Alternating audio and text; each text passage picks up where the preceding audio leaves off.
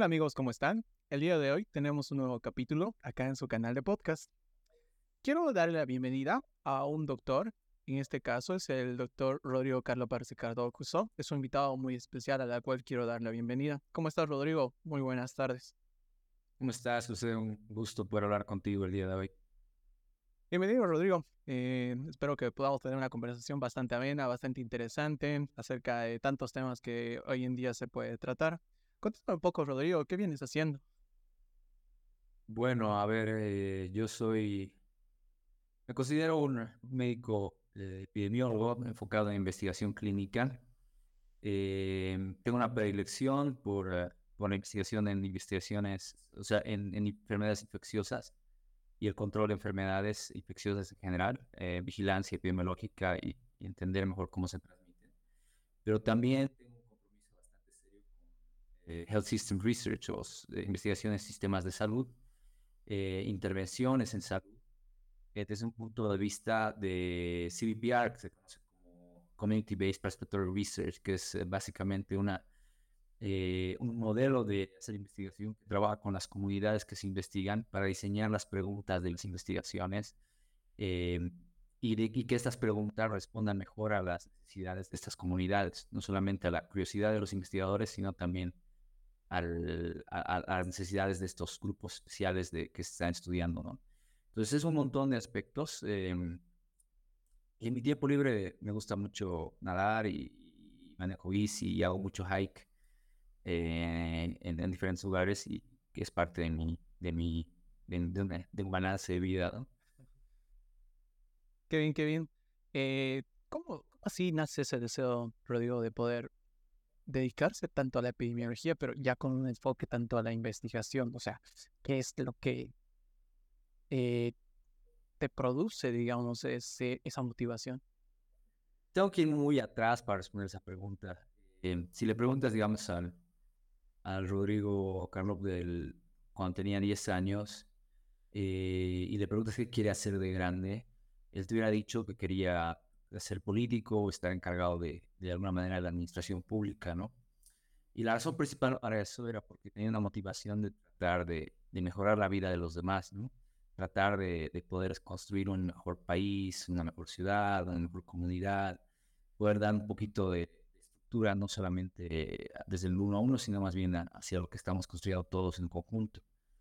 Pero a lo largo de esos, no sé, de mi madurez, eh, eh, adolescencia, eh, me fui desencantando de, la política en el país, en este caso Bolivia, de que es el lugar donde me crié, y tiene muchos intereses personales, mucha corrupción, muchos otros temas, que un poco desencantaron mi mirada, ¿no? Cuando salí bachiller, eh, yo salí muy joven de, colegio, salí a los 16 años. Entonces estaba todavía tratando de entender qué, cuál iba a ser mi rol en el mundo.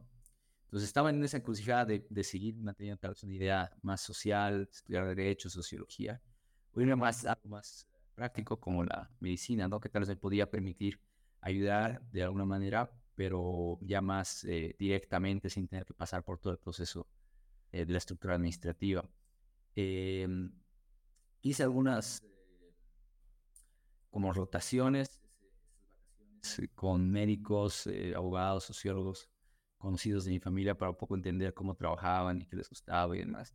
Y me pareció muy interesante la medicina, me pareció como que cosas que no había conocido mucho antes, a pesar de que en colegio sí, eh, mi colegio nos dividía en, en, en, áreas de conocimiento y yo ya llevé gran parte de anato, histo, embrio, en tercero y cuarto de, en esa época era medio, ¿no? Que ahora creo que es como quinto y sexto de, secundaria acá en este país. Y bueno, los últimos dos años, ¿no? De, high school o de colegio. Y bueno, eh, sí, o sea, sentí como que era algo interesante y que me gustaría dedicarme a eso. Entonces entré a la facultad mirada bien en blanco de, del área, a pesar de que, de que tenía ese, esas rotaciones que hice un poco de cómo se hacía o qué no se hacía. No tengo familiares médicos, entonces como que no tenía mucha, mucha idea de qué es realmente lo que, lo que esperaba, ¿no? Esos primeros años han sido interesantes, de alguna manera eh, me ha ayudado a entender un poquito de qué se trataba la carrera. Me, enamoré, por ejemplo, de, del anfiteatro, vivía ahí, o sea, prácticamente un carnicero, hacía los preparados de cuatro o cinco grupos a la vez, vivía y era el presidente de mi año, entonces me dejaba las llaves del boliche y, y, si, no me votaba podía quedar. Pero mm, era interesante, me gustó mucho, eh, fue, una, fue una dinámica interesante. Y posterior a eso, eh, tuve un año sabático, que a viajar, eh, después de primero, fui un tiempo a Estados Unidos, estaba en, la costa este y demás. Cuando volví, ya volví un poco refrescado y quería enfocarme en, en, algo que había conocido de Estados Unidos, pero también con gente de, de Bolivia, que era la Federación Internacional de Estudiantes de Medicina, FIMSA. Y fundamos en ese momento la, la localía de San Simón, que antes no existía. Y FIMSA tenía una estructura internacional, nacional y local, ¿no? Eh, entonces tiene estas estructuras eh, que permitían la relación entre estudiantes de medicina alrededor del mundo y colaborar en proyectos de intercambio, de proyectos de, de, de salud pública y proyectos en general también de investigación. Entonces nace con una, una actividad paralela en ese momento. Entonces continúo mi carrera desde segundo, ah, en paralelo haciendo la carrera, pero también haciendo esta actividad de, como gremial de los estudiantes, pero no tanto enfocada en la gremialidad de, de, los, de los, centros de estudiantes o política universitaria, propia de la autonomía universitaria en las universidades públicas, ¿no? sino más bien desde un punto de vista más diplomático y, pudiendo viajar a diferentes países para conocer colegas y, amigos que poco a poco se van tus contactos y te abren un poco la mirada de lo que se puede hacer. Entonces, cuando salgo de medicina, eh, cuando termino la carrera, termino esta etapa bien bonita que es el internado, y me doy cuenta que es algo que había crecido mucho a mí, ¿no? O sea, yo desde más o menos segundo año, finales de segundo año, yo ya sabía que quería dedicarme a epidemiología, pero no estaba cerrado la idea, ¿no? Entonces todavía exploré la parte quirúrgica, durante tercero y cuarto operaba con algunos eh, cirujanos en, su manera, en sus cirugías privadas, ayudándoles con primer ayudante, etcétera, etcétera. Eh, pero me di cuenta que no, no, no me gustaba el, mercantilismo asociado a, en este país, ¿no? No es, no es así en todo el mundo, pero en este país había mucho, mucho tema de, de eso y demás y me fui ampliando más a ese lado de la salud pública, eh, epidemiología, y al final tenía que encontrar una manera de, de, enfocar salud pública, pero también utilizar todo el conocimiento clínico que había adquirido, ¿no? Entonces, una área que, que es ese punto medio entre la salud pública, eh, la gestión pública y eh, la clínica es la epidemiología, ¿no? Entonces, fue sin duda algo que ya lo tenía pensado, con algunos amigos y más, siempre lo discutía cuando estaba en segundo, tercero, pero se materializó bien marcado ya sabiendo que ya tocaba eh, moverse, ¿no? Y trabajé un año en Bolivia, en, algunas, en la clínica, en la clínica Los Olivos, era médico ahí, y también gané un concurso de méritos en la Petrolera, que es otra clínica acá en Chamba, eh, para ser médico de guardia. Estuve un tiempo, pero tenía que nomás eh, seguir el proceso de especialización y me, me fui a Estados Unidos, ¿no? a perseguir eh, hacer epidemiología. Creo que eso es un poquito cómo se ha sentado, digamos, esa primera etapa de decisión. Y el Rodrigo Carlos de hoy, ¿qué hace? ¿A qué se dedica? A todo eso y poco más, ¿no? Eh, yo me considero un educador eh, enfocado en el desarrollo de nuevas tecnologías educativas y la transmisión del conocimiento aplicado a no solamente la biología, sino a la investigación clínica, a la investigación translacional, que es un concepto de, de, mm, de, transición desde el bench, o sea, desde los laboratorios hasta, hasta la cama de los pacientes de la manera más rápida posible. La mayoría de las, la mayoría de, las, de, las, de los medicamentos que se producen o que se descubren tardan entre 10 a 15 años en llegar a un paciente, ¿no? Entonces hay una tendencia de investigación bien fuerte que está tratando de reducir esos tiempos y tratar de, de, poder cada vez mejor asimilar mediante bien planificados sistemas eh, la, la, la, inclusión de pacientes más tempranamente en los procesos de investigación. Ese es un poco. Eh, además, eh, soy enfocado, hice una sub en, en, salud poblacional y bueno, está, está en eso mi, mi, mi, background, ¿no? Pero al mismo tiempo estoy trabajando en, salud global y, y investigación en sistemas sanitarios a partir de un doctorado que estoy realizando ahorita en Suecia. Entonces son como que un montón de diferentes matices. Eh, no creo que ninguno sea independiente, ni ninguno eh, de alguna manera todos están conectados, pero son diferentes matices de, una área que es bien bonita, que es el tema de salud pública, ¿no? Mm, donde todo se conecta prácticamente, ¿no? Eh, ahora, viendo un poco e, esa inclinación por el lado de la epidemiología, todo eso, ¿tú qué has visto, o sea, pasar del, del ambiente, o sea, de lo que es eh, Bolivia como país, a pasar al ambiente de epidemiología de Estados Unidos? Ahí, o sea, si bien hay una diferencia, pero la diferencia es extrema o es una diferencia sutil? No, es una diferencia muy marcada, ¿no? Simplemente no tenemos la capacidad, o sea, no tenemos la cantidad de personal eh, realmente capacitado en epidemiología eh, para tener realmente corrientes eh, profesionales que puedan educar epidemiólogos competentes, ¿no? no porque los que, los que tengamos estén mal preparados, sino que simplemente es un proceso que no pasa solamente por dar clases y enseñarles lo que es una incidencia, una prevalencia o cómo calcular un odds ratio va mucho más allá de eso y es entrar a, lo delicado de la, de la tecnología moderna, que es constantemente cambiante. Hay tendencias que eh, están en boga hoy día y mañana cambian y vuelven a cambiar mañana pasado y demás.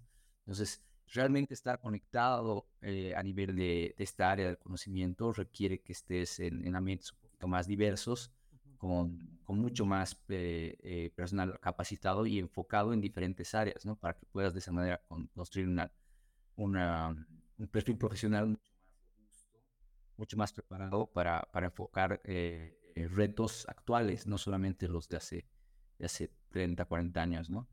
Eh, ya las cosas no están en los libros, ¿no? Entonces es todo necesita ser revisado constantemente. Actualizado constantemente. Exacto. Entonces es, es, un poquito eso, lo que creo que, que falta todavía en, en, en Bolivia, pero está poco a poco creciendo cada vez tenemos mayor, uh, mayor enfoque. El COVID, de hecho, hay un enfoque más fuerte. En mi caso, a mí me ha tocado, o sea, se hace un proceso de, selección allá, toma varios exámenes para entrar, eh, dependiendo del país en el que estás tratando de hacer epidemiología. Algunos son residencias y en otros casos son programas de, de posgrado. En Estados Unidos, eh, la epidemiología es un programa de posgrado, ¿no? Es un, es un programa universitario, no tanto así hospitalario. Pero hay otros países que sí tienen residencias, por ejemplo, Argentina tiene una residencia en epidemiología, que es bastante interesante. Ellos rotan en diferentes servicios de salud del sistema federal, van a otras provincias y demás, interesante. México igual tiene algo similar, pero fuera de eso, en, o sea, en muchos otros países del mundo es, y en Europa es igual que en Estados Unidos, es más un tema de posgrado universitario. ¿no? En mi caso fue una maestría en epidemiología y estadística. Eh, ya en base a exámenes, currículum, recomendaciones y cosas, puedes postular. Es complicado porque ponte a ver, yo apliqué seguramente unas 50 o 100 eh, programas y me aceptaron tres, ¿no? O sea, y gracias a Dios, eh, los que me aceptaron eran bastante buenos y eran en, eh, bueno, eran en diferentes lugares. Uno fue en Georgia, otro fue, y dos fueron en Nueva York. Y los que elegí fueron porque, varias razones, ¿no? Pero sobre todo porque Nueva York tiene un sistema de salud pública, un departamento de salud pública de los mejores del, del mundo. ¿no? Entonces, ser robusto en, comparación. Sí, claro. Uno, a eso y dos, que aparte, gran parte de la. Hay, no sé, hay como 25 universidades de renombre en, en, en, el, en, el, en el área metropolitana de Nueva York. Hay una comunidad bastante en salud pública que, como que te permitía estar eh, conectado en diferentes áreas con diferentes tonalidades y aprender mucho, ¿no? Entonces decidí hacerlo ahí. Eh, en medio de eso también gané una, beca del Instituto Nacional de Salud eh, para hacer eh, una especialidad en investigación clínica y transnacional, que es igual no clínico, sino más bien es una, una especialidad eh, propia de, las universidades. Salí en la Universidad Cornell, que es Ivy League, digamos, de la costa este, debe estar rankeada número 12 o 13 del mundo. Y es muy buen lugar, ¿no? es, un, es un buen lugar también tienes mucho contacto con clínicos y con, con investigadores que están realmente cambiando la, la, práctica clínica, ¿no? Todos los días. Es una cosa muy bonita que me ha permitido estar ahí. Em, sí, creo que eso ha sido interesante. Después fui reclutado para trabajar en un hospital allá y he estado trabajando ahí, ¿no? hasta, hasta que golpeó la pandemia, ¿no? No, que bastante interesante. A ver, vamos un poquito, profundizaremos un poco. ¿Cómo ha sido esa transición? O sea, yo sé que seguramente tú ya has tenido Rosa Internacional justamente antes de poder hacer la migración a poder hacer el programa de epidemiología a, a Estados Unidos. Pero, ¿cómo ha sido el hecho de, ok, me tengo que ir a Estados Unidos y si bien ya tengo cierta experiencia, pero tengo que hacer la especialidad sí o sí? ¿Cómo ha sido el hecho de llegar y, bueno, decir, bueno, empecemos ahora que, que el sueño se cumple? Sí, bueno, eh, eh, ayudó mucho lo de FIMSA, ayudó, ayudó muchos factores, ¿no? Yo he vivido en seis países a lo que va de la fecha, eh, algunos de ellos antes de mudarme a Estados Unidos. Argentina es uno de ellos, yo hice mi internado en, en, en San Miguel de Tucumán, en el norte de Argentina. fue una experiencia interesante, bonita, hice algo similar en Brasil. y bueno, entonces, así como que sí había, digamos, no había miedo de irse afuera, pero también había una necesidad, ¿no? Yo siempre hablo de que en, Cochabamba, por lo menos en nuestra región, no sé si tu público es predominantemente de esta ciudad o de Bolivia, pero nosotros tenemos un, algo que yo defino como un éxodo generacional, donde se han creado en, poco antes de que nosotros entremos a la universidad, eh, alrededor de ocho y nueve, o nueve facultades de medicina, eh, en un ámbito ya casi mercantilista, con un poco control estatal de calidad y definitivamente no responden a las necesidades propias de la región. Eh, y han creado una, una suerte de que se están graduando y se, se, continúan y se estaban que nosotros salimos alrededor de 2.000 médicos eh, al año, ¿no? Muchos de ellos sí del extranjero que volvían a sus respectivos países, pero gran parte eran cochambinos, bolivianos, gente que se quedaba acá y creó un lugar muy, muy hostil para un médico general y muy pocas posibilidades de especialización reales en este, en este lugar. ¿no? Entonces, ha creado un nexo nuestros colegas, amigos, eh, muy capacitados, cerebros eh, brillantes, no han visto otra opción que, que, salir al exterior, ¿no? Eso creo que es algo bastante único de nuestra, nuestra singularidad, de, nuestro, de nuestra región. Entonces, no era tanto una opción, o sea, era, o lo hacías o, te quedabas acá a, manejar un taxi. O sea, había cosas que realmente, hasta ahora tenemos colegas que están trabajando por, miserias, eh, guardias de 24 horas y demás, sueldos invivibles y, mucha, muchas dificultades y precariedades que no creo que correspondan a la preparación que un médico tiene, ¿no? Entonces, yo creo que es un poquito lo que yo critico al sistema, que no es tanto, obviamente sí es una intención, en mi caso no, no hubiera podido hacer el tipo de epidemiología que he aprendido en otro lugar o en muy pocos otros lugares del mundo, pero, pero, pero sin duda también no es una, no es una opción, ¿no? Quedarse, lamentablemente, en la mayoría de, de los casos de las personas. Algo que, que tocaste y que me parece muy interesante de ver y, ver si lo podemos conversar es, ¿tú cuál consideras que es el factor o los factores para que el médico quiera irse del país a formarse en un posgrado. Pues, puede ser una residencia o puede ser un programa de posgrado. ¿Qué crees que es lo que determina que el sistema de salud nacional, hablamos con respecto a Bolivia, está mal? Que no hay las suficientes plazas para poder realizar una residencia, que somos un territorio muy pequeño o que no hay los recursos suficientes para poder invertir en un sistema de salud. ¿Cuál consideras tú? o cuáles? Mm, todos esos y a la vez eh, uno más que es el tema de los salarios, ¿no? O sea, eh, médico no está muy bien remunerado en general eh, en este país. ¿no? Hay un incremento de la competitividad de la cantidad de personas que son especialistas, que son médicos generales, incluso peor, pero genera un ambiente hostil los sentidos, ¿no? no, no tienen como tú dices, no tienes espacio que quisieras para usar residencia y demás. Pero también es una aspiración personal el ir a lugares donde pueden capacitarse mejor, donde hay especialidades que no existen acá, donde pueden practicar medicina un poco más avanzada que la que practicarían acá. Pero lleva a un resultado, porque la gran mayoría de la gente no, a un resultado de fuga de cerebros, porque la mayoría de la gente de, esa, de, esa, de ese perfil no vuelve, ¿no? O sea, en, en, en los países donde hay sus especialidades y reconocen su esfuerzo y su capacidad, y generalmente con mucho mejores eh, prestaciones, salarios y, comodidades que hacen que la gran mayoría de las personas que están en Brasil, Chile, tal vez un poquito igual México, otros lugares de Europa, no necesariamente España, porque España no está tan bien, que, que hacen que, que va a ser poco médico volviendo de esas áreas. Y es por eso, o sea, porque están buscando también una mejor vida, una, mejor, una mayor estabilidad y oportunidades. Y eso es eh, sin duda loable y se merecen todo ese éxito, pero es peligroso para el país porque estás quedando con, con tal vez, no, no, no gente que, que, que, es, que, es mala, sino que podríamos tener todos esos aquí también, ¿no? Y nos faltan muchos médicos, eh, pero no hay condiciones para que ellos regresen. La mayoría, muchos de ellos que regresan se encuentran con paredes, con obstáculos, con gente que les cierran las puertas, con proteccionismo de parte de las sociedades científicas, con un montón de otros factores que en vez de beneficiar a estos colegas que también se han formado, les ponen barreras, les ponen dificultades. Y es complicado, ¿no? O sea, las personas que, no, que, que, que, saben que están dejando buen salario, estabilidad laboral, una buena, un buen estilo de vida, volver y decir, ¿sabes qué? Sí, yo en mi país voy a pasar por todas las negras unos cinco años más porque, porque, porque sí, porque quiero estar ahí, ¿no? Entonces, mucha gente no, no, decide hacer lo contrario y quedarse donde está, y es peligroso, y es, y es, y es triste porque, como tú dices, un éxodo generacional que vivimos, que estamos viviendo, y que ojalá en algún momento podamos resolverlo. No, no creo que nadie esté ni siquiera empezando a golpear la puerta de, de, de, esa, de, ese, de ese éxodo, porque las voces que deberían estar reclamándolo no están aquí, ah, tienen que irse. Entonces, es un tema ahí complicado.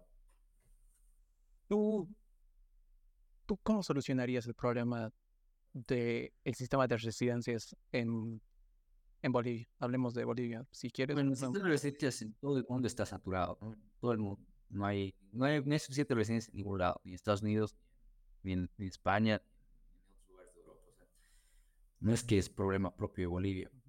Lo que yo creo que sí está mal es, eh, es la cantidad de médicos que estamos generando en comparación con la, con la cantidad de residencias, ¿no? Yo creo que ese es un problema serio, eh, que es complicado eh, de, de, de, golpear, porque la gran mayoría de las universidades privadas no van a aceptar que, les constringas la cantidad de, de, estudiantes que pueden sacar, ¿no?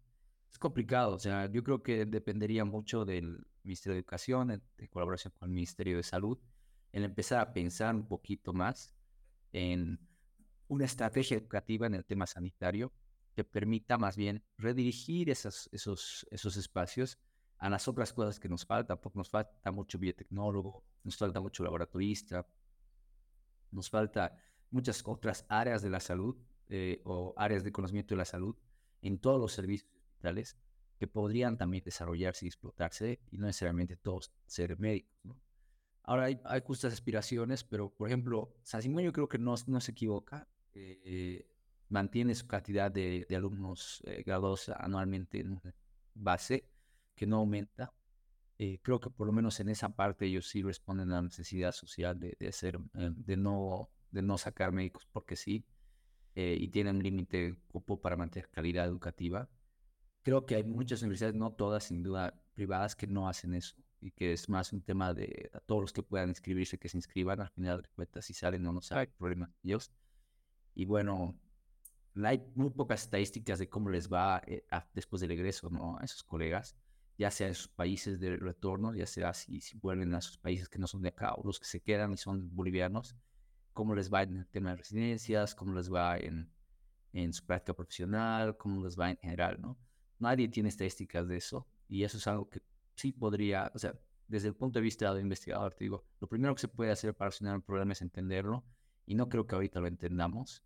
Eh, si viéramos que, por ejemplo, si pudiéramos hacer esos estudios, entender mejor qué pasa con esos colegas, tal vez podríamos responder mejor a las necesidades, no solo de ellos, sino también de la comunidad. Sí, sí, sí. bueno, en parte, considero que el hecho de mejorar tal vez un poco el sistema de salud a nivel nacional, mejoraría un poco el tema de formación de residentes, más allá de, la, de las plazas, de, todo lo que significa eso. Pero creo que, que se puede aportar más, tanto económicamente como también eh, infraestructuralmente. Creo que ayudaría a formar mejor al médico, ¿no? Es como que te doy más recursos y bueno, necesito más calidad de profesionales a la hora de poder eh, ya tener un médico especialista. El problema pasa porque no hay mucha... hay muchos problemas asociados a, al sistema sanitario. ¿no? Es un sistema sanitario saturadísimo, que ya de por sí tiene muchas deficiencias de personal, que está todo el tiempo sobre, sobre, su tiempo, eh, que trabaja en dos o tres instituciones, que cuánto tiempo realmente le queda para enseñar, para enseñar bien a sus residentes.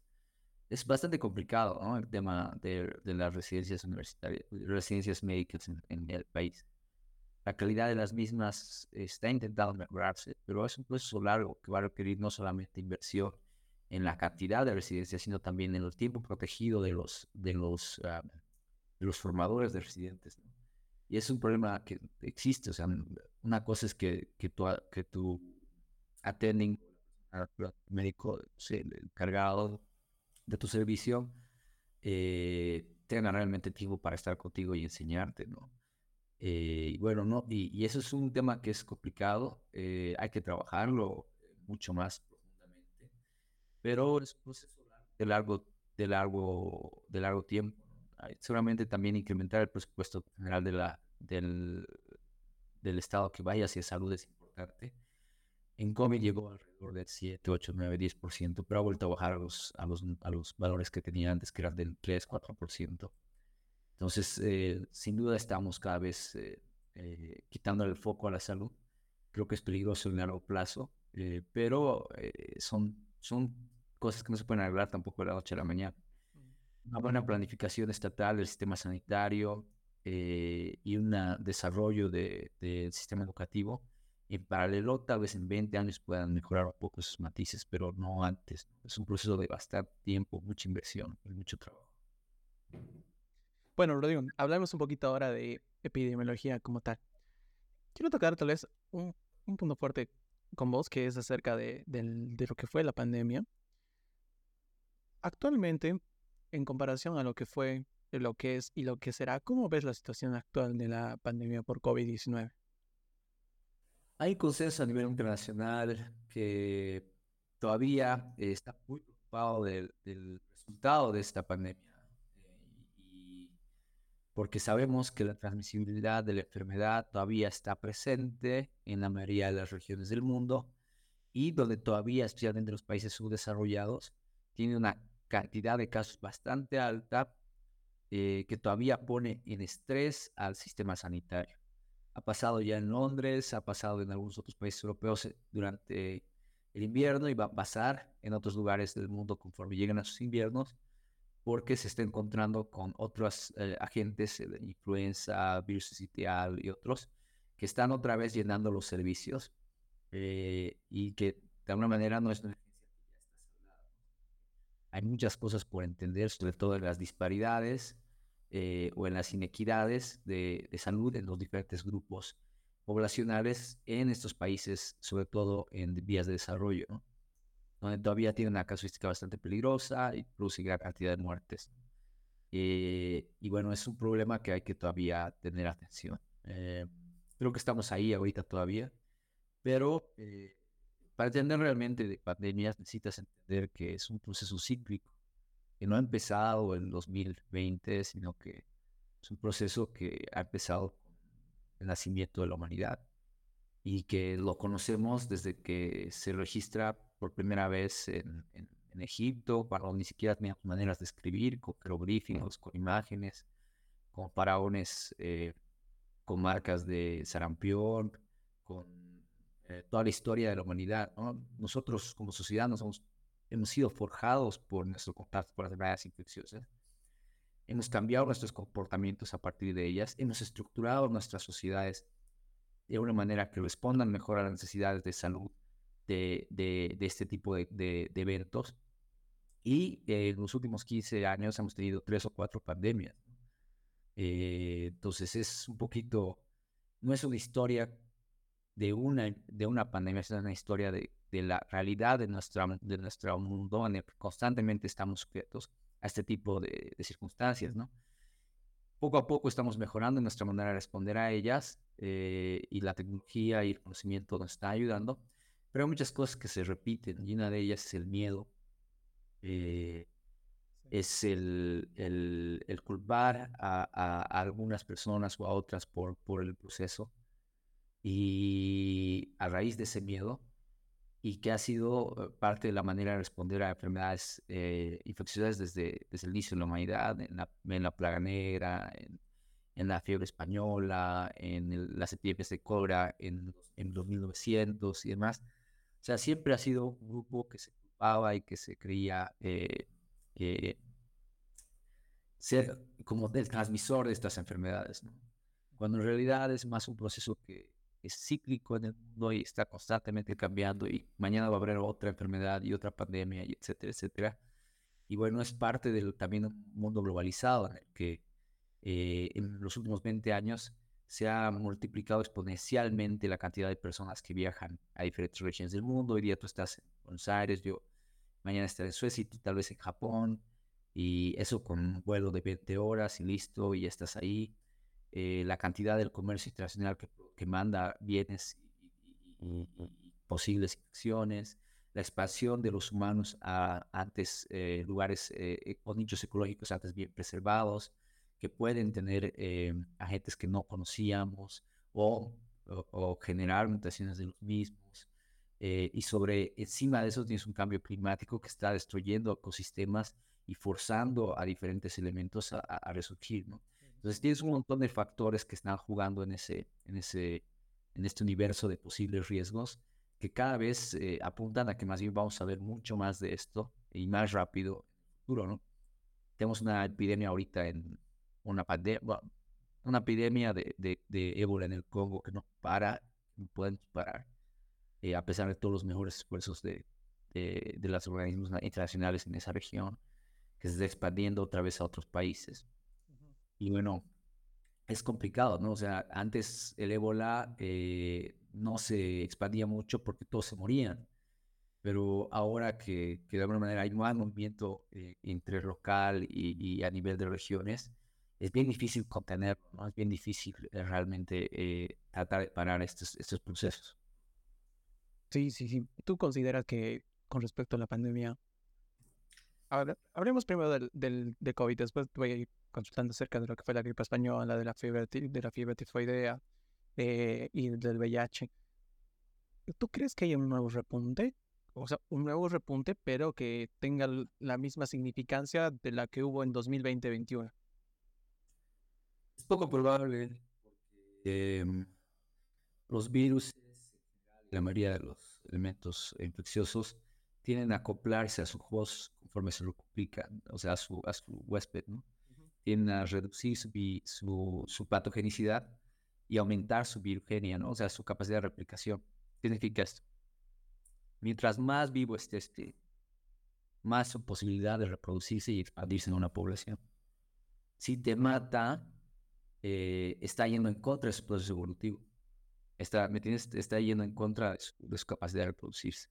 Entonces, la mayoría de los virus tienen a atenuar su, su, su, patogenia. Realmente, una vez en una especie ya se han constituido una especie específica, en este caso los humanos, adecuarse cada vez más a ella, se replica y eventualmente volverse cada vez más no Eso es lo más probable. Pero de cosas posibles, podría haber una pequeña probabilidad de sí tener una mutación rara que tenga algún tipo de de, incremento de, de, patogenicidad. Pero la verdad es que la mayoría de las mutaciones que estamos viendo aumentan efectividad, pero más así patogenicidad. O sea, que es lo que se espera también de la mayoría de estos casos. De estas mutaciones, como te digo, están en la mayoría de los casos, eh, el virus que gana se vuelve más competente y toma una posición más fuerte. En el, hay una cosa que se llama el drift epidemiológico, ¿no? O sea, que va poco a poco remontando sobre otras variantes y demás. Eh, es, solo los vencedores son esos que se pueden transmitir más rápido y que pueden transmitirse mejor y durante más tiempo Entonces, y esos vienen a ser obviamente menos o, pero, em, menos, eh, menos patogénicos o, menos severos, ¿no? Letales. Por esas mismas razones, porque su, dependen de eso para si se transfieren. Si tuvieras, o sea, decirme tal vez, no en una palabra, pero tal vez en una pequeña con un, en un pequeño texto. Vamos a poner dos escenarios. El primer escenario es Bolivia y el segundo escenario es Estados Unidos. Para Bolivia, empecemos por, por este país. ¿Cuál crees que fue el primer, el principal limitante a la hora de poder responder ante la epidemia, o sea, durante los primeros meses? Y la misma pregunta, para Estados Unidos, ¿cuál crees que fue el principal limitante para poder responder a esta? Tal vez no sé si son ah, de forma similar ambos países o es que en Bolivia fue un limitante y en Estados Unidos fue otro. Hay diferencias muy marcadas. Em, no se pueden comparar, los países no se pueden comparar directamente, son, son países completamente diferentes en todos los sentidos de la palabra, desde tamaño, economía, desarrollo, capacidad de respuesta, sistemas sanitarios son muy distintos. Pero voy a tratar de hacer un ejercicio que es el que me pides. Bueno, en Bolivia hay, hay, una, hay un error garrafal del inicio de la respuesta de la pandemia, a pesar de que había muchos aciertos. Em, vamos a empezar primero del, acierto inicial, que fue esta contención que se hizo. Eh, y voy a tratar de ir y volver un poquito a Estados Unidos porque tiene relación con esto.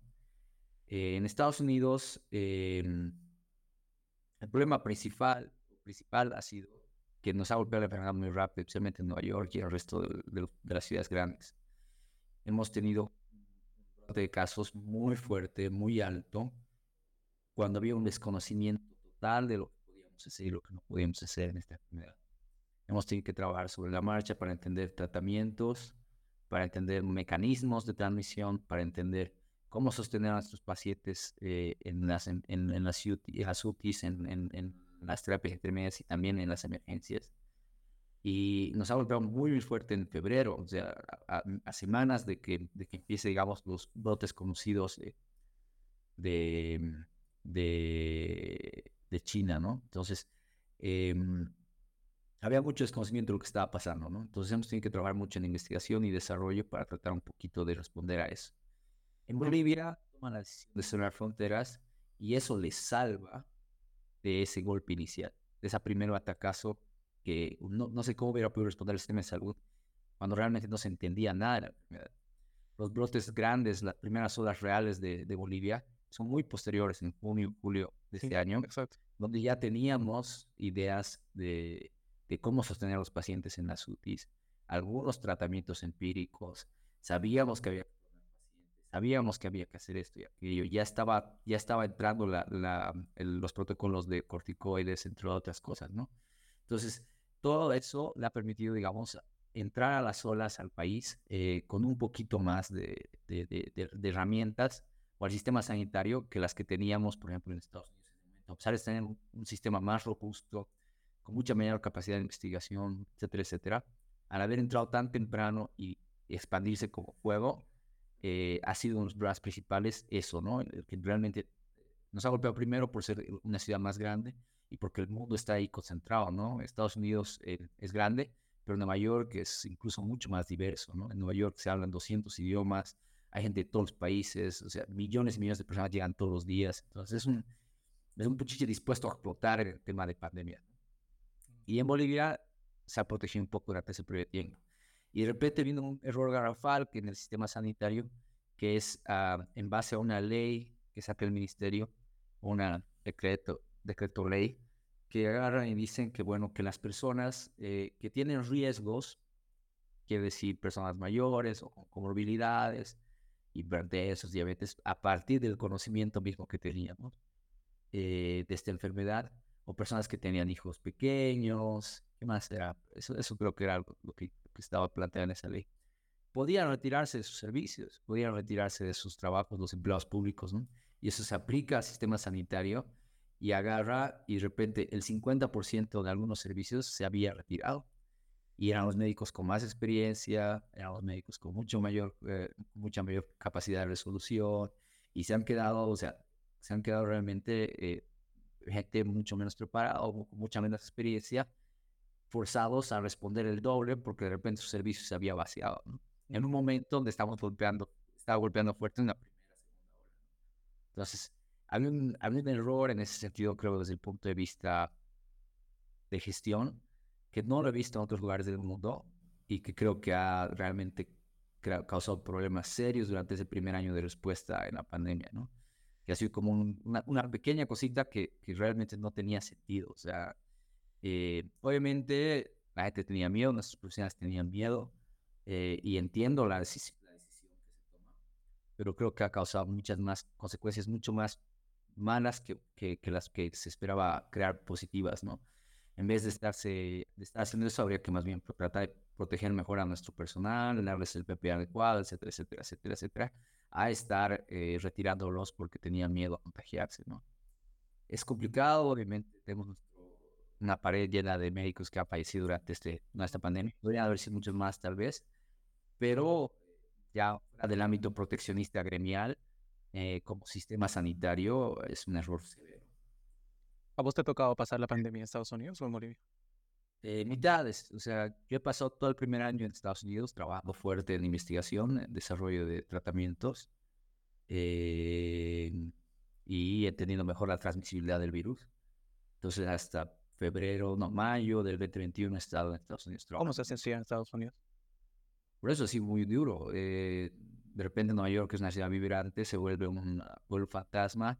Lo único que habrían eran los supermercados y las licorerías y no había nada más que hacer. O sea, era, un, era completamente desolado. Yo he mantenido paz mental, digamos, porque trabajaba desde las 8 de la mañana hasta las 11 de la noche de lunes a domingo en el hospital, que me permitía sentirme ocupado y que estábamos ayudando y que estábamos tratando de entender mejor las cosas, estábamos trabajando con estudios interesantes, con tratamientos que al final no funcionaron, pero sabemos que no funcionaron. Em, sí, bueno, las cosas que, que, que nos dio la, la, la, pandemia en esa época, ¿no? Y hay más. Eh, personalmente, personalmente, eso te decía. Mm, personalmente, no, no así, o sea, yo creo que me preocupaba mucho lo que pasaba en mi casa acá en Bolivia, que es una de las razones por las que decidí volver. Si hubiera sido la pandemia, probablemente no estaría aquí ahorita, en Cochabamba. Eh, la mitad de mi día, porque hubo problemas políticos y luego vino el COVID y demás, la mitad de mi día era ver cómo, qué estaba pasando aquí y si todos están bien y qué estaba sucediendo y tratar de ayudar de alguna manera, tratar con epidemiólogos de acá, tratar de de alguna manera contribuir a lo que estaba a la respuesta acá. Entonces, como que me di cuenta que estaba como que viviendo en dos espacios a la vez, ¿no? Con, con mi cabeza aquí y allá. Entonces era como que, sí, o sea, fue, sin duda fue pues, pesante y causó que, que decida eventualmente eh, volver acá, ¿no? Para poder un poco estar más cerca de mi familia. Cambia tus prioridades ese tipo de situaciones, ¿no? Eh, sí, sí. Sí, sí. Entonces, sí, o sea, ahora ya sí había mucho suicidio de colegas, eh, tenemos un compañero, creo que tú conoces también, bueno, no, voy a decir su nombre, pero en su programa Ponte de Interna, que eran 30 residentes, 12 suicidan, o sea, había, ha sido un momento muy difícil, realmente la gente, la, los colegas han, la pasado muy mal, muy, muy mal, no solo porque porque la enfermedad era muy cruda y no, y no teníamos ni idea de lo que estaba pasando al principio, sino porque realmente era muy, muy difícil sobrellevar la, la carga de trabajo que en ese momento tuvimos. Eh, ha habido muy poca transmisibilidad de COVID en, en, en, personal sanitario, hicimos varios estudios de eso. Y de hecho allá eh, tenías menos probabilidad de tener COVID estando en el hospital como médico que como que estando allá afuera en la calle, ¿me entiendes? Pero era porque las cosas se hacían bien. O sea, tenía protección personal apropiada, porque había protocolos específicos para el manejo de estos pacientes, etcétera, etcétera. Y había infraestructura apropiada también, ¿no? Entonces, no digo que se pueda hacer lo mismo aquí, pero yo creo que sí hubiera podido por lo menos equivalerse a lo que es normalmente un riesgo, ¿no? Eh, bueno, pero sí, así es ¿no? Muy difícil. Eh, a nivel personal y a nivel uh, uh, de nuestras amistades, igual en, en, en, en Nueva York ha sido difícil para todos, para todos. ¿Cómo ha sido tu intervención? O sea, me estabas comentando que estabas haciendo investigación durante el periodo de la pandemia allá en Estados Unidos. Eh, básicamente, a vos, ¿cómo te llegó el hecho de, bueno, eh, doctor Rodrigo, están habiendo eh, casos de esta X enfermedad y necesitamos de alguna manera poder investigar cuáles son las causas, transmisibilidad, periodo de incubación y todas esas características? Sí, es un trabajo descomunal de miles y miles de personas, más mío, ¿no? O sea, había miles y miles de personas involucradas en investigación COVID y todavía hay. Em, yo era parte de la división de epidemiología, o sigo siendo parte de, de, la división de epidemiología de la, de la Escuela de Medicina de, de NYU, o sea, de la Universidad de Nueva York.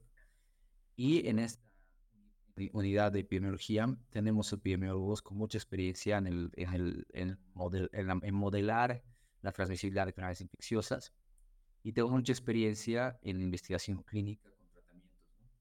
Entonces diseñamos un estudio que estaba destinado a probar la hidroxicloroquina y la cloroquina, eh, pero había dificultades, ¿no? Eh, ¿Cómo este, este medicamento sería más útil si se aplica apenas se diagnostica de manera ambulatoria, pacientes que tengan riesgo, pero que no necesariamente estén hospitalizados. Entonces no era algo que se podía dar a los pacientes en un hospital y por lo tanto, pero tampoco queríamos traerlos a los pacientes al hospital para recibir ese tratamiento. Entonces diseñamos todo un estudio en que se les mandaba por, por correo medicamentos y sistemas de testeo diarios y después controles mensuales para ver cómo variaba las cantidades virales o la, o la replicación viral durante los primeros 15 días de recibir el tratamiento. Posteriormente se hacía seguimiento de sus outcomes para ver si se enfermaban o no se enfermaban. Se hacía seguimiento para ver si reducía la transmisibilidad de sus casas, de sus hogares, o si habían contagiado a alguien más, etcétera, etcétera. Luego hacíamos eh, pruebas genéticas para ver si la filogenia propia de las familias correspondía o si había tal vez contagiado en otro lugar. Había muchas cosas que se puede hacer y que fueron muy interesantes. Hicimos estudios en en ambientes cerrados, eh, espacios deportivos, donde se trataba, trataron de implementar medidas de protección para que la gente pueda seguir, por ejemplo, jugando squash o racket y ver si realmente había reducido la transmisibilidad, cosas como esas, ¿no? O sea, unos ejemplos de, no, no son todos, pero sin duda son interesantes con los que hemos trabajado. Obviamente es para dar conferencia entera la metodología y demás, pero algunas de las, de las cosas interesantes eran esas, ¿no? Que era un estudio completa, clínico completamente remoto que se manejaba enviando kits y, y, medicamentos y rara vez eh, necesitaba que alguien esté físicamente con el paciente, ¿no? La mayoría se hacía directamente con telemedicina. Ya, perfecto. Pero hablemos tal vez de las preguntas más frecuentes que, que tiene la gente, ¿no? Y que tal vez podemos explicarlo así sumamente eh, diríamos, en términos populares. Y ya después trabajamos ahí la parte ya más académica, científica. Para, ¿Cuál es la mejor vacuna actualmente para COVID-19? ¿O no hay una vacuna? La, la No, la única, las únicas son bivalentes ahorita es la de Pfizer. Y sí, la única bivalente es la de Pfizer ahorita. Eh, Coivalente me refiero a que tenga serotipo de Omicron. Ya. no, no hay, o sea, no es tanto porque es mejor o es peor, sino que es la única que tiene eh, los dos serotipos. Ok.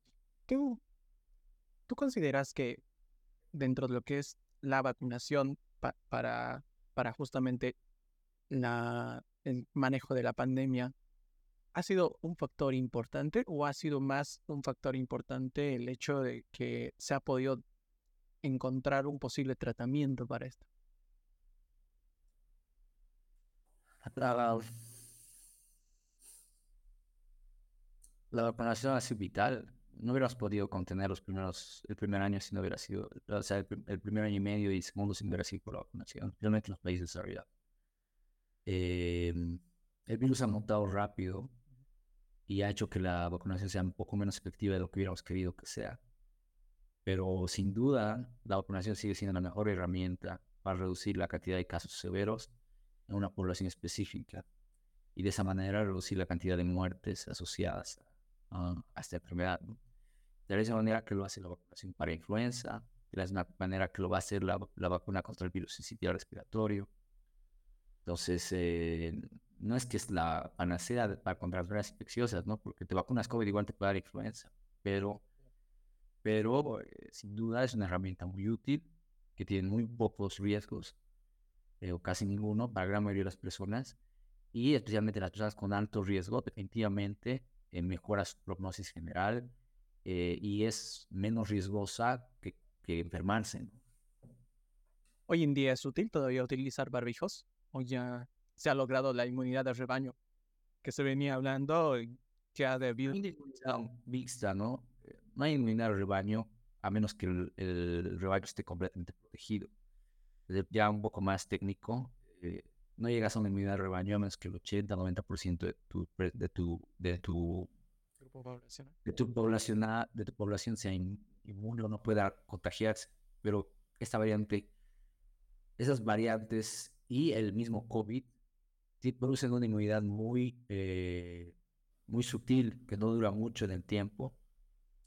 Por lo menos no, eh, no en, anticuerpos, tal vez sí un poquito a nivel celular, eh, que todavía se está estudiando eso bastante, pero que no es así de respuesta súper rápida. La respuesta inmune celular no es directa como la respuesta ya de antígenos circulantes, entonces, o, o, perdón, o de, de anticuerpos circulantes.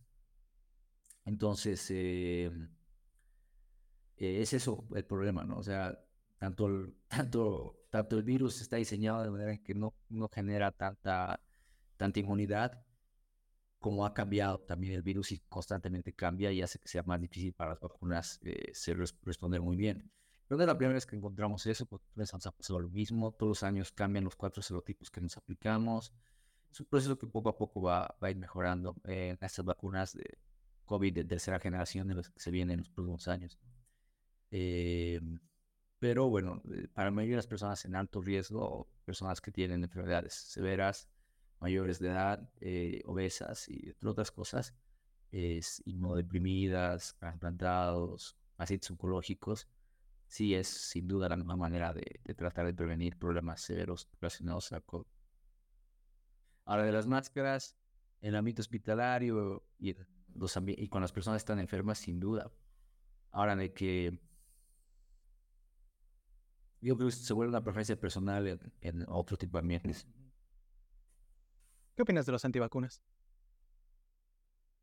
Creo que hay una tendencia en el mundo y una de las diferencias claras de esta pandemia con otras eh, ha sido la desinformación ¿no? y, la, y, y la amplificación de locutores no válidos. Eh, ¿a, qué, me refiero con esto?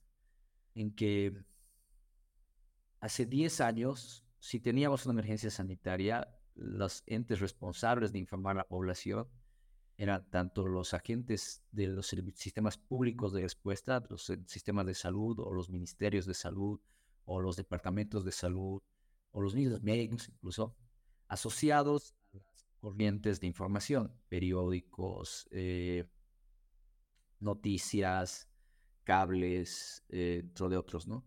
Que mantenían un, hasta cierto punto un rigor a esa información, que sea lo más certera posible, atinada y que genere menos eh, pánico y, y, problemas, ¿no?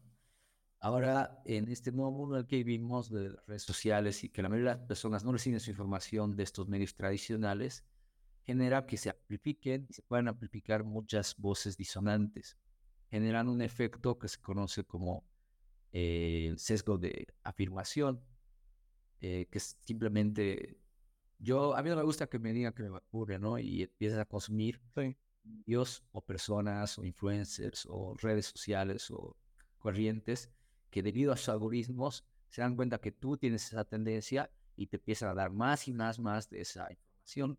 Eventualmente eh, crea una convicción total de que las vacunas son equivocadas. ¿no? Entonces, tienes una amplificación de, de, voces que afirman tus, tus ideas y lamentablemente no permiten que fuentes simplemente informadas, buena información, sin conspiración, sin, eh, sin eh, todo este tema de creer que el mundo está acabando, eh, puedan realmente llegar a ti y eso genera estos, estos movimientos de antivacunas que lamentablemente están costándole mucho a, sus hijos y a ellos mismos, no tanto solo por el COVID, sino porque están también empezando a, a ver focos de enfermedades infecciosas que habíamos contenido. Eh, nunca hemos, solo hemos eliminar una enfermedad en el mundo, eh, la viruela, porque obviamente eh, hay varias condiciones para poder eliminar una enfermedad. ¿no? La primera es que el reservorio sea solo los humanos, la segunda es que haya una vacuna que funcione bien y la tercera es que no haya, eh, o sea, reservorios naturales, ¿no?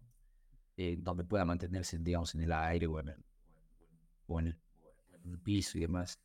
Y eso era un caso bastante único. En el COVID nunca vamos a poder erradicarlo porque se transmite también a animales y otras cosas, ¿no?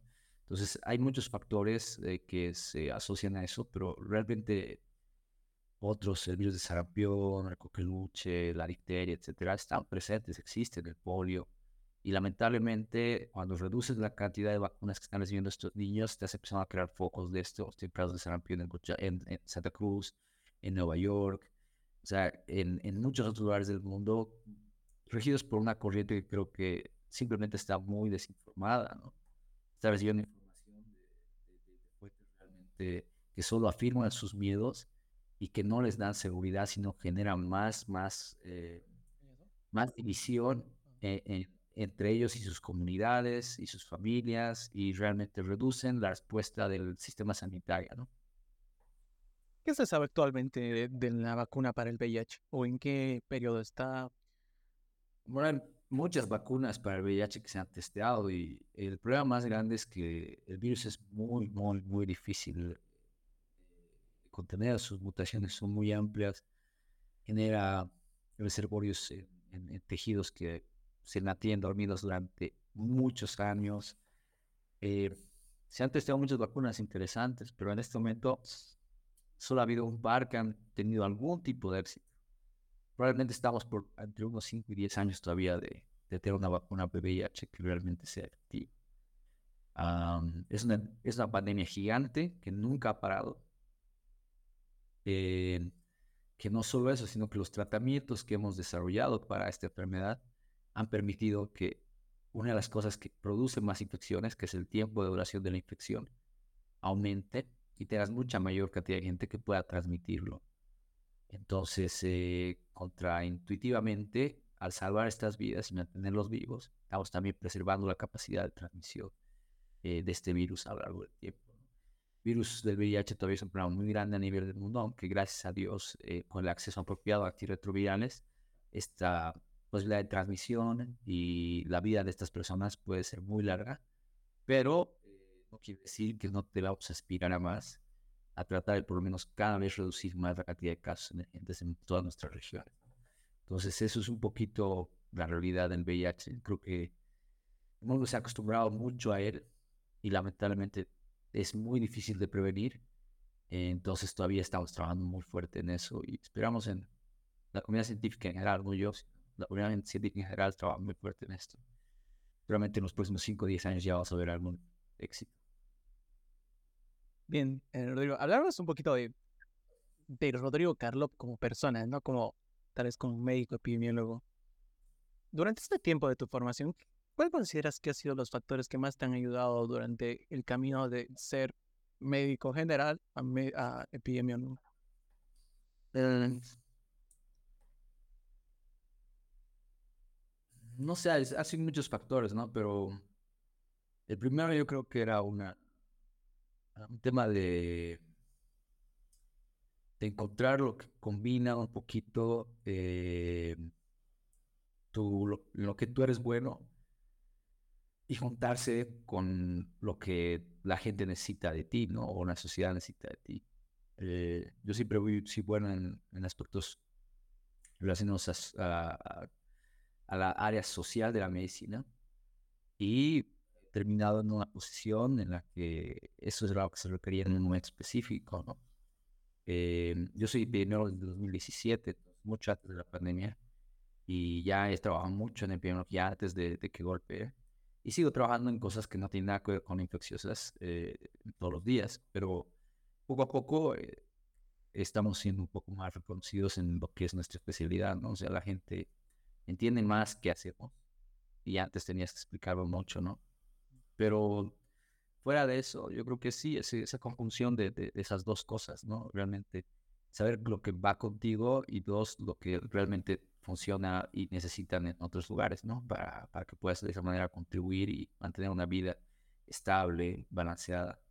Eh, ha sido difícil al principio, muchas horas y mucho trabajo y muchas cosas, y sigue siendo de muchas maneras, pero eh, dentro de todas las especialidades que puede uno tomar, a mí me permite tener un balance vida-trabajo bastante positivo, eh, horarios cómodos y bastante flexibles. Y eh, algo que antes no existía, antes de la pandemia, que se abre después de la pandemia, que es esto del trabajo remoto, ¿no? Que te permite a ti mucha mayor flexibilidad eh, de no tener que estar todos los días yendo a tu oficina. Y eso en mi área todavía es posible. Y no solo en la mía, ¿no? sino cada vez se está expandiendo más eh, espacios. Hay colegas terapistas que están trabajando remotos porque hay lugares de poco acceso en los que ellos pueden interconsultar con internistas que están en, en hospitales sin terapista o con poco terapista y pueden ayudar a resolver eh, la situación de esas, de esas, de esas UTIs. Entonces, cosas como esa cada vez se está expandiendo en todas las áreas. Mucho está, mucho está ayudado también en radiología, en patología y en otras áreas. Entonces, es un tema que está cada vez avanzando más. Eh, hay muchos sistemas de telemedicina útiles en Estados Unidos, por ejemplo, pero en ese caso están más destinados a, a diferencia de los países de desarrollo, están más destinados a un tema de comodidad, que la gente no quiere ir al hospital y por lo tanto se toma la consulta de telemedicina por su casa. Pero en el caso de los países subdesarrollados y las de América y Brasil incluso, a veces es un monstruo económicamente, pero todavía tienen lugares muy pobres y de muy poco acceso. Eh, es, es, un juego más bien de tratar de responder a necesidades existentes que no se están cubriendo de la manera normal, ¿no? hay diferencias ahí en lo que el uso de la telemedicina en diferentes regiones, sus diferentes características, pero creo que es algo que cada vez está entrando más y que está siendo interesante para la vida profesional también de los colegas, porque te permite realmente tener un poco mejor balance vida-trabajo. Yo siempre les digo a los colegas que trabajan mucho y ganan muy bien, está bien, estás ganando mucho dinero, pero dividirlo por la cantidad de horas que trabajas a la semana, ¿no? Y trata de ver si estás ganando bien o estás trabajando porque es importante, ¿no? Claro, porque, porque si, porque puede ser el, primer, el segundo, está, y está bien, especialmente cuando estamos empezando, ¿no? Porque al final de cuentas necesitamos y tenemos que aparte construir y queremos comernos el mundo, ¿no? Pero los años se van y tu juventud también, y puede que no tengas familia o, o tal vez tienes familia, y disfrutar de ese, de ya sea de no tener familia o de tener familia, es también ¿Qué te ves haciendo de acá a cinco años?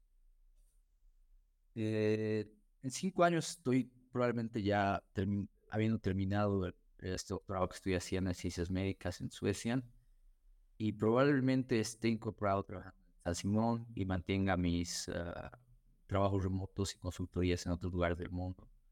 Estoy empezando a generar este concepto de profesional global. Creo que ya muchos de mis colegas están también trabajando en eso eh, que cada vez hay la interconexión y el trabajo remoto nos está permitiendo mantener perfiles múltiples en diferentes lugares y correlacionados los unos con los otros, haciéndonos de nosotros elementos interesantes, atractivos y que construyen en donde sea que están, ¿no? Entonces, eso, eh, mi especialidad me está dando mucha flexibilidad de no tener que, que, que, que casarme a un lugar, sino al contrario, poder estar en todos los lugares que quiera estar, eh, no al mismo tiempo, pero en el sentido de que, de que me, da, me da esa versatilidad que antes no, no, existía, ¿no? Tenías que sí o sí irte o, volver o quedarte o establecerte y creo que eso cada vez es menos el caso, especialmente en mi área, ¿no? Tal vez un poquito en la cirugía es más difícil porque como que tienes que hacerte un nombre y demás cosas, pero en mi área eh, es bastante interesante y te permite una, un balance de que es muy diferente ante las otras ramas. ¿Qué consejo le darías a una persona que quiere irse a Estados Unidos a hacer una carrera de posgrado? Que aborren. Es muy difícil. La, las especialidades en Estados Unidos son más competitivas. De, no hay nadie que te va a decir lo contrario. Eh, ¿Por qué? Porque incluso haciendo todo bien, estás igual 50-50 de que entres porque hay mucha gente que hace todo bien y que quiere estar ahí. Tienes que competir literalmente con gente de todo lado, de toda Latinoamérica, de toda Europa, de todo el mundo en desarrollo y de otros países que realmente son desarrollados pero que quieren hacer su especialidad en Estados Unidos. Hay muchos factores para esto, uno de ellos es el salario. El médico gana muy bien en Estados Unidos. un cirujano saliendo de la residencia hace medio millón de dólares, con 5 o 10 años de experiencia hace uno al año, con 40, 50 horas de trabajo a la semana, ¿no? Entonces realmente viven vidas mucho más cómodas, que realmente les remuneran de una manera que les permite estar satisfechos con el balance de vida-trabajo. Eh, y obviamente también está el atractivo de realmente poder hacer todo por tus pacientes en un lugar donde hay una capacidad de sistema sanitario bastante robusta y mucha innovación, ¿no? Cada constantes proyectos de mejoras y puedes realmente eh, como, ver la aguja de la conducta clínica en el mundo, ¿no? Porque no que en Europa no lo puedas hacer, seguramente sí, en muchos espacios, pero es más fácil en Estados Unidos porque hay una cultura mucho más grande de eso. ¿Quiénes han sido las personas más influentes para Rodrigo Carlos? Eh, yo creo que siempre son la familia, eh, mi padre, eh, pero también yo creo que trato de aprender un poquito de todas las personas que se encuentran en mi vida. Siempre eh, los ojos pueden ayudar mucho a entender y aprender sin tener que sufrir las cosas, ¿no? Aprender de aprender mirando en vez de vivir los, los sufrimientos de las personas te ayuda un poquito a entender mejor cómo, qué caminos tomar. Pero hay una persona profesionalmente que sí me ayudó mucho, que es eh, mi primera, mi segunda, desde muchas maneras mi, eh, mi primera jefa en Estados Unidos, porque mm, ella era la directora de epidemiología del programa al que yo entré Después ella se va en NYU y, es también una de las personas que me recluta después a, a, ese hospital, eh, al de la Escuela de Medicina de, de NYU. Y siempre fue un pilar fundamental porque es una mujer de alrededor de 50 años que tiene una familia, dos hijos jóvenes, así de 8 o 15 años. Y ella trabaja más que nadie que yo conozca y al mismo tiempo mantiene a su familia feliz, cocina para los hijos, está todo el tiempo con ellos, está aquí y allá. Y yo no sé si solo si tiene gemelos o qué, pero, o sea, o sea literal es una, una rockstar que guía con ejemplo, que hace que, que, los equipos quieran estar ahí y que la gente quiera dar al 100% lo que está haciendo porque la ven a ella y el apoyo que ella les brinda y ellos pueden también construir, o sea, construirse a sí mismos a través de esa experiencia sin tener que ella presionarte para hacer o no hacer algo. Y eso es algo que, creo que me ha ayudado mucho a crecer como profesional, porque ves poco de eso en, Bolivia. Eh, ahí, pero muy poco. Y no a ese nivel. Eh, eh, sí. Eso es bastante interesante, ¿no? Eso creo que me ayuda mucho, eso.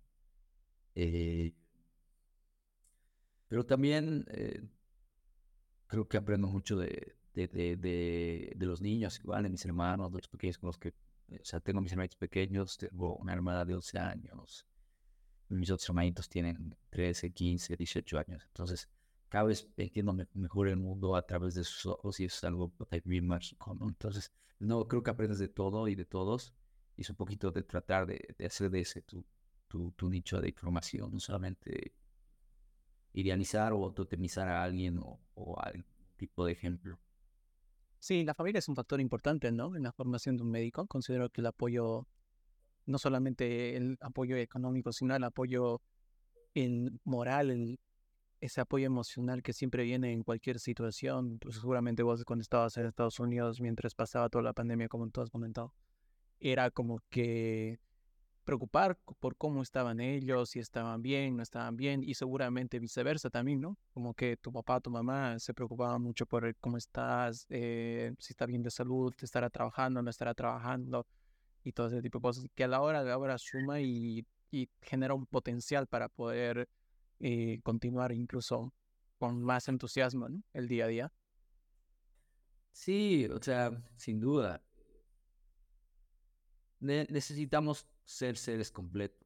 Y seres completos no solamente son eh, personas profesionales. El médico que solo sabe de, medicina no sabe nada, ¿no?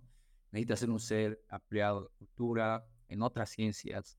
Necesita conocer de la actualidad política nacional, de país en el que se encuentre y mundial. En un mundo globalizado, necesita conocer otras culturas y otras, y otras maneras de vivir la vida. Necesita centrarse en su familia construir también eh, eh, vínculos emocionales positivos, fuertes. Buscar amigos y relaciones sociales que sean constructivas que faciliten el desarrollo de tuyo personal y muchas otras cosas, ¿no? Entonces, obviamente, ser un médico exitoso en este mundo yo creo que no requiere una especialidad, sino más bien requiere plantearte que no depende solamente de ser médico, sino que tiene que ser que trates de crecer a ti como, en ti mismo como persona, ¿no? De que seas cada día mejor persona. Si eres mejor persona todos los días, eso también se va a traducir a nivel profesional en ser un buen profesional. Pero requiere también que, dejes de pensar en el trabajo como la única cosa que, que, que es importante. ¿no? Y es peligroso y difícil para muchos de nuestros colegas. Realmente hay algunas especialidades que son demasiado demandantes en tema de tiempo y también eh, ambiciones a veces que son un poquito eh, eh, desmedidas que no les permiten ver eso de manera temprana y después se arrepienten cuando ya están mayores. No digo las últimas. Y esta es una dinámica más que todo. Si tuvieras la oportunidad de preguntarte alguna, vale la redundancia, pregunta que yo no te hice, o sea, ponerte en mi lugar y hacerte una pregunta que no te hice, ¿cuál sería la que te darías? ¿Qué va a pasar ahora, no? O sea, ¿cuál es el futuro de, la de las pandemias en el mundo? Por eh, favor. Lo que es recurrente. Eh, no solo los colegas, sino la gente que trata de pensar y en su lugar, realmente los que por primera vez están sintiendo este, el golpe de una enfermedad infecciosa, como que les mueva su vida, eh, vamos a tener más, va, va a ser más frecuentes y necesitamos estar mejor preparados de ahora adelante, por este multitud de factores que antes hemos descrito, más el este, este hecho de la desinformación generando sesgos de afirmación, vamos a tener que luchar mucho por entender cómo ayudar a nuestras comunidades y cómo reducir la, el impacto tanto de enfermedades crónicas como no crónicas, infecciosas, oncológicas y de salud mental, de una manera en la que no lo hacíamos antes. la atención de los servicios de manera eh, paternalista, yo soy el médico y yo sé lo que es bueno para ti tú tienes que hacerme caso. Funcionaba hace 40 años, no funcionaba. Los pacientes requieren que uno los entienda para poder de esa mejor manera ayudarlos a ayudarse a sí mismos y va a requerir mucho trabajo en tema comunicacional y en tema de, aptitudes de los futuros profesionales eh, que puedan responder a esas necesidades. El TACAMUS está cambiando mucho y vamos a ver muchos más de estos casos, no solamente infecciosas, de nuevo te digo, sino de todo lo demás, de lo que ya mencioné. Y cualquier, cualquiera sea tu especialidad, cualquiera sea tu área de trabajo, cualquiera sea tu inclinación, sin duda debería ser algo que deberías replantearte a ti mismo. Es qué actitud tomas con tus pacientes, qué actitud tomas con tu comunidad, cuál es tu rol en esta sociedad. Y un poco salir de esa caja de, de, paternalismo que es clásico de un médico tradicional, ¿no? Que de nuevo es que yo sé lo que, como los docentes de las facultades, ¿no? O sea, yo soy Dios tú eres, o sea, no, oh, perdón, soy, soy yo y arriba de mí solo Dios. Sí, sí, sí. Es, un tema que ya no puede existir. No, hace un médico realmente eh, ni feliz ni exitoso realmente transmitiendo las cosas a su paciente. Claro, claro. Las dos últimas, en Rodrigo. ¿Qué es la felicidad para vos? La felicidad es una constante lucha por un balance en nuestras vidas no puede existir felicidad sin tristeza, pero a la vez no puede existir felicidad sin realmente construir una vida balanceada, una vida, una vida que, te permita no solamente ser una cosa, sino múltiples personas a la vez. Creo que la dualidad es importante en las personas. Te permite, eh, no, no creo que haya héroes ni villanos en este mundo.